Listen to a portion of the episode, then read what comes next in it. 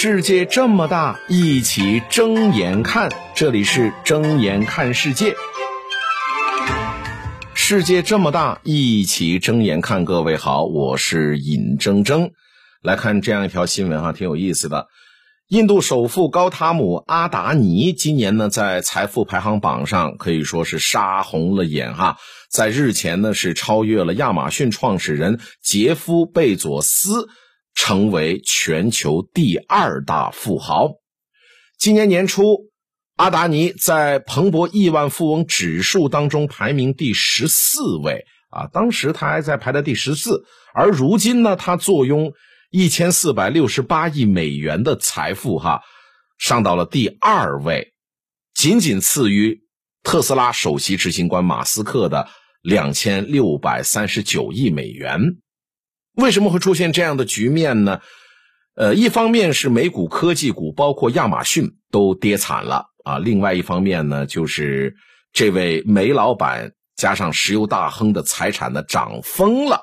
那我们呢，先花一点时间哈，简单的来说一说这位印度首富，同时呢是新晋级的世界级次首富阿达尼，他究竟是何许人也？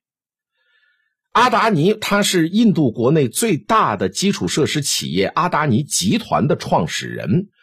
这个集团是干什么的呢？他经营着一系列的业务，包括近年来蓬勃发展的港口和煤炭啊，其中的煤炭生意，这是阿达尼集团最最核心的业务之一了。目前，阿达尼集团几乎是垄断了印度煤炭的进口贸易，市场份额超过了三分之一。而当前呢，阿达尼集团拥有七家上市公司，部分公司股价自二零二零年以来累计涨幅是超过了百分之一千。阿达尼企业有限公司的股价呢，二零二二年是上涨了百分之一百一十五以上。那所以，这位煤老板的身家也是水涨船高。你要知道，在二零二二年的年初。阿达尼他在彭博亿万富翁指数当中，他排名才排到第十四哈，而更早的二零二零年年初，这个人的个人财富净值呢，才是六十五亿美元。你看，就这么几年的时间，一下子升到了一千四百六十八亿美元，两年间累计涨幅高达二十一倍。所以我说，这个财富的上涨的速度简直就是杀红了眼。那被。阿达尼从第二名拉下来的亚马逊的创始人贝佐斯，身家落后阿达尼呢一千九百万美元。主要原因是什么呢？就是亚马逊的股价年内累计的跌幅为百分之二十七点四。还有呢，这人离婚又分走了一部分的财富。这贝佐斯呢，其实多年以来一直是世界首富，哈，就是马斯克还没有发家的时候，他一直是世界首富。但是他的净资产在二零一九年离婚之后呢，大幅下降。他的前妻是获得了亚马逊百分之四的股份。那在二零二零年，亚马逊是尝到了疫情带来的电商红利，那个时候几乎每个季度亚马逊的增速都高达百分之四十。在二零二零年，亚马逊营收高达三千八百六十亿美元，同比增长百分之三十八，净利润是二百一十三亿美元，增长了百分之八十四。到了二零二一年，亚马逊的增速有所放缓，但是呢，还是可以接受的。当年亚马逊全年净销售额是四千六百九十八亿美元，同比增长呢百分之二十二，净利润。增长到了三百三十四亿美元，但是进入到二零二二年之后，亚马逊呢是出现了罕见的季度亏损。今年的第一季度，亚马逊总销售额是一千一百六十四亿美元，同比增长百分之七点二。但是这个数字已经是亚马逊近年来最差的增速了。第二季度不但增速被进一步拉低，更是出现连续两个季度的亏损。这个是亚马逊呢。二零一四年以来的第一次，那可以说，当亚马逊的好年景渐渐过去，它下一步应该往哪儿迈，就成了悬在亚马逊头上的一把利刃了。那所以，一个财富在暴涨啊，印度那哥们儿；一个财富又在下跌，亚马逊这哥们儿可不就是如今这个局面吗？啊，当然，他们的数字游戏啊，对于我们普通人来讲，那就是数字游戏，似乎都是遥不可及的。阿达尼靠着一个啥技术都没有的能源起家的印度公司，可以说在印度啊，钱是随便借的，招标项目全都是他。大宗核心资产收购是顺风顺水，背靠着谁呀？就就是印度的当权者嘛，莫迪老先，还有印度市场，借着这一波能源的东风，这个财富是手到擒来。这种模式下赚赚足了钱，再回馈给背后的靠山嘛，莫迪老先那简直就是双赢。事实上啊，今天如果有一个家族，他有着百亿资产。那意味着这个家族至少能对千亿资产的流动造成一个很重大的影响，而这个印度的首富也是世界的次首富阿达尼，他足足有上千亿美元的资产。那对于只有三万亿 GDP 的印度这个国家来讲的话呢，这位阿达尼确实是一个字面意义上的富可敌国了哈。那在。民主共和制的印度如此巨大的经济实力，其实早晚都会变成更加强大的政治力量。那我们简单的听了一下阿达尼的发家故事，这会儿呢，我想起历史上有一个人，他们俩的过程很相似，但是我不知道结果会不会也会是一样的。在一百多年前，世界首富是一个中国人，是一个中国福建人。虽然在今天的中国，这个人并不出名，但是他在海外是非常的出名的。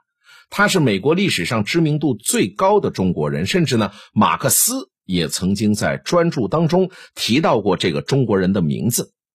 二零零一年，《华尔街日报》统计出一个数字，说千年世界上最富有的前五十位榜单 （Top 五十），就一千年以来，全世界最有钱的。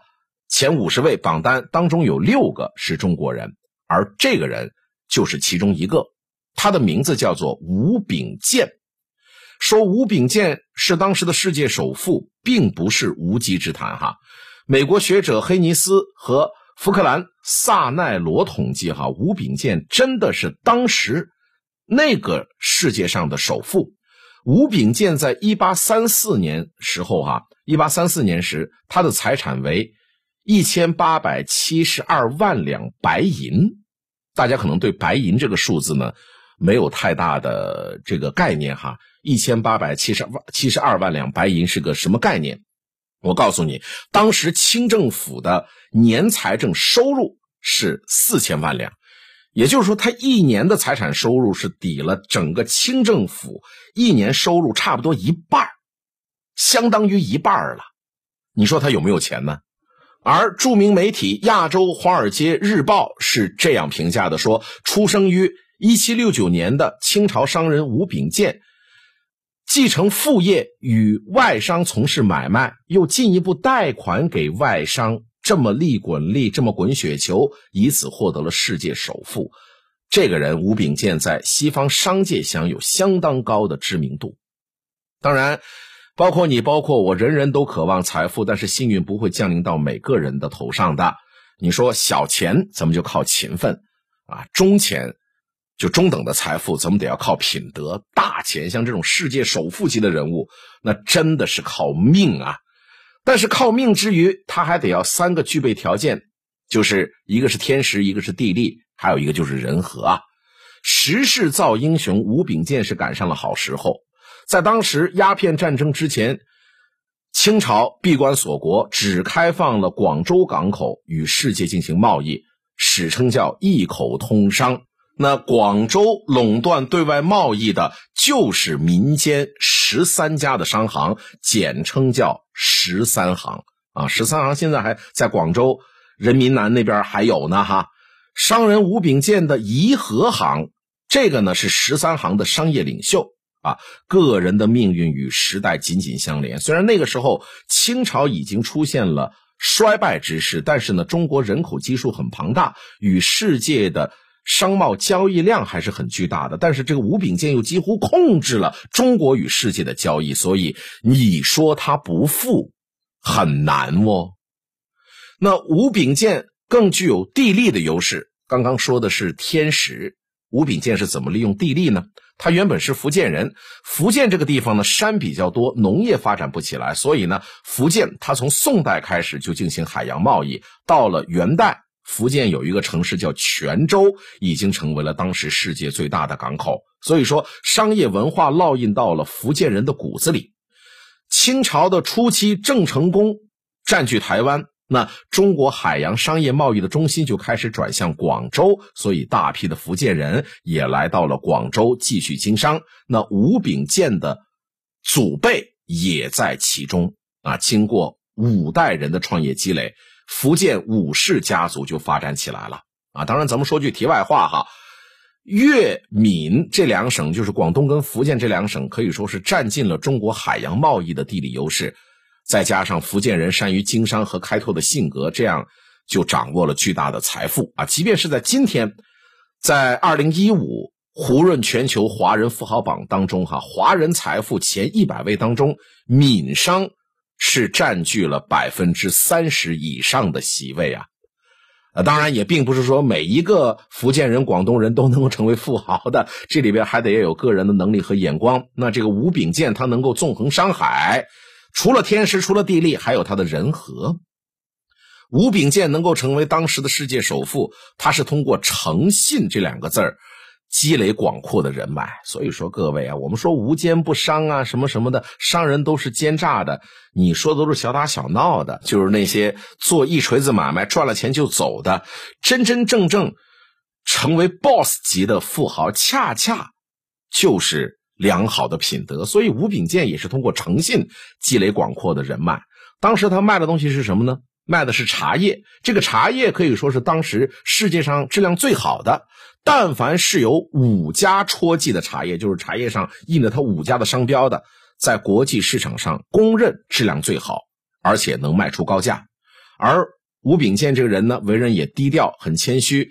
很诚信，而且能忍让，建立广阔的人脉，所以他就成为了当时十三行的领袖。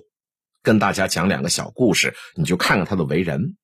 在一八零一年，美国人阿斯特到广州进茶叶，那本钱不够，找到吴炳建。吴炳建说：“这样吧，我赊给你七万银元的货物，你去卖了，卖了之后你再还钱给我吧。”但是这阿斯特的货船呢，回国的时候船沉了，货也没了。那这位美国人就被逼上了绝路。好，吴炳建再见到阿斯特的时候呢，说说你是个诚实的人，你并没有跑路，只是你的运气不好。行吧，咱们就重新开始吧。拿出这阿斯特当年的这个七万元、七万银元的这个货物，这个借据撕了，还送给他回国的路费。那当时把这美国人感动的是五体投地，又给他磕头，又咋的？后来这阿斯特回到了美国，从头再来，又成为了当时的美国首富。那他呢，就以吴炳健命名为自己的商船。他的书房里挂着两个人的画像，一个是华盛顿的，就是美国的第一任总统；第二个就是他的救命恩人吴秉建。这个阿斯特经常说，华盛顿给了我一个国家，而吴秉建给了我全部人生。就这样，你看，吴秉建用七万银元换取了一个国际上的好名声。第二个故事哈，一八二九年。贫穷的美国小伙子叫做约翰约翰福布斯来到广州。那吴秉建一接到这人呢，啊，不仅介绍他到洋行工作，还认他为干儿子。那过了几年，福布斯听说说美国开始建设铁路了，想回国。吴秉建很有眼光，拿出了五十万的银元，就交给福布斯去投资。福布斯回国之后，坐上横跨北美大陆的这么个铁路最大的承包商，因此又成了美国首富。而吴秉建也因此获得了丰厚的利润，成为了美国齐昌洋行的大股东。而他经营的怡和行之前不是十三行的头领吗？现在也成为了一家面向海外，在美国房地产呐、铁路啊、茶叶啊、矿业等等多种经营的投资公司。那么渐渐的，吴秉建就成为了世界上当时哈最大最牛的公司债权人。在当时世界商业的地位上，他是无以伦比的。那虽然吴秉建是富甲天下，可是呢，那时候在中国封建时代，哈，他的社会地位是不高的，而这也是他没落的原因呐。在中国历史上，其实商人的地位一直不高啊。士农工商四个等级当中，商人处位是最低的。那即便说吴秉建真有钱，他的生活锦衣玉食，家里边光仆人就得有五百个仆人，住在号称有万棵松树的一个巨大的园林当中。你看都这样了，但是他的社会地位在当时还是卑微的。所以各位，你看看今天的印度首富阿达尼，阿达尼所在的这个国家也是。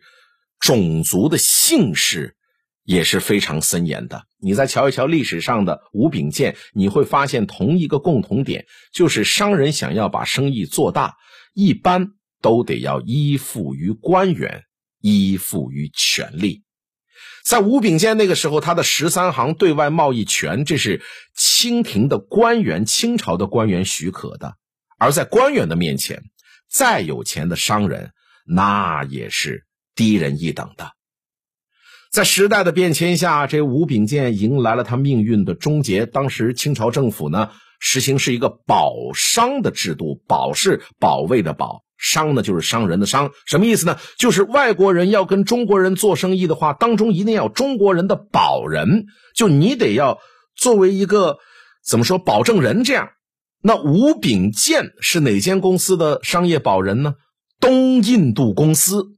臭名昭著的这么一公司哈，东印度公司为了弥补贸易顺差，向中国干什么坏事啊？各位，走私鸦片，鸦片残害着中国人的身躯，还有社会机体。那洋商的这种走私行为，你清朝政府也没办法控制。作为一个吴秉建，一个商人，他能有什么办法呢？各位有没有看过一部老电影，叫做《林则徐》？在这部电影里边，吴秉建的形象是反面的。就说呢，他跟英国人狼狈为奸，但实际上呢，当时的吴秉建就是封箱里的一只老鼠，两头受气。这边是清政府，那边是外国商人。在清政府和老百姓的眼里，这吴秉建他就是走私鸦片的帮凶；而在外国商人来看的话呢，他只是。茶叶贸易的伙伴，他哪有资格来管我的鸦片走私呢？你是谁呀？忧国忧民的林则徐来到广州禁毒，要求呢英国商人三天内把鸦片交出来。那吴秉建跟官府打了几十年的交道，他知道他不能得罪官员和政府，他主动斡旋，希望呢英国商人能够交出鸦片。但英国商人哪管他？你谁呀？那吴秉建无奈，只能。拿出家财去购买了英国人囤积的一千箱的鸦片，那林则徐刚正不阿，他认为你吴炳建这样是在蒙混过关，你在应付差事，于是乎呢，就把当时七十岁的吴炳健抓了起来，押到了洋人商馆门前，就说如果你们不交出鸦片的话呢，这吴炳健活不了了啊！你们跟我们清政府的这个保人呢，我要当场处死他。英国商人哪管这一套啊？为了钱面前，你爱咋咋。好，不为所动吧。林则徐呢，其实也是个明白人，我只能通过这个吓唬吓唬你。我也知道你吴秉建呢，其实不是英国人的同伙。最后没办法，就把吴秉建给放了。那虽然吴秉建花了巨资捐了三品顶戴，就算来也是一个买来的三品大官，但是你看。也不免无端端受辱，所以呢，吴秉建被放了回来之后，悲愤交加，老泪纵横的说道：“什么宁为一条狗，莫为商人手啊！” 在动荡的时局之下，再多的财富也换不来个人的尊严和平安。那作为一个人，吴秉建无力改变民族和自己的命运，他只能尽他自己的力量。在第一次鸦片战争期间呢，吴炳建是捐出了自己巨额的财产，协助官府巩固城墙、修建炮台。清兵失败之后，为了让英军呢不进城扰民，他又拿出了一百万两的白银，避免了广州城的生灵涂炭，就是把钱给英军，说你拿了钱就不要伤害老百姓。那武家又捐献出一百万两白银呢，作为战争赔款。根据历史资料的统计，从一八零零年到一八四三年，武氏家族是先后捐了一千六百万两白银，可以说把自己的家底儿都给掏空了，名列广东省之首。但就这也并没有让武家摆脱卖国汉奸的名声。鸦片战争结束半年之后，七十三岁的吴秉健怀着无限的悲愤和委屈离开了人间。而鸦片战争的后果是，中英签订了中国历史上第一个不平等的条约，叫《南京条约》。中国被迫开放了五个口岸通商，打破了之前广州一口通商的地理垄断优势。那五家。就没了优势，他没有这个垄断优势了，以及十三行也迅速走向衰败。而第二次鸦片战争之后呢，十三行街发生了一场大火，据说呢，这个火呀把那白银都给融化了，融化了的白银顺着水沟是流出了好几里。那随着这场火灾，武家以及其十三行一代财富帝国的神话就这样在历史当中。灰飞烟灭了。今天我们看到印度首富阿达尼背靠政权，财富跃居世界第二。也许我们能够从吴秉健的经历当中看到一个答案，就是任何依附于体制下的商业行为，财富是来得快也去得快。即便是首富，也不过是他人手下的草。风云突幻之时，也正是财富转手之日啊！睁眼看世界，世界这么大，一起睁眼看。感谢收听。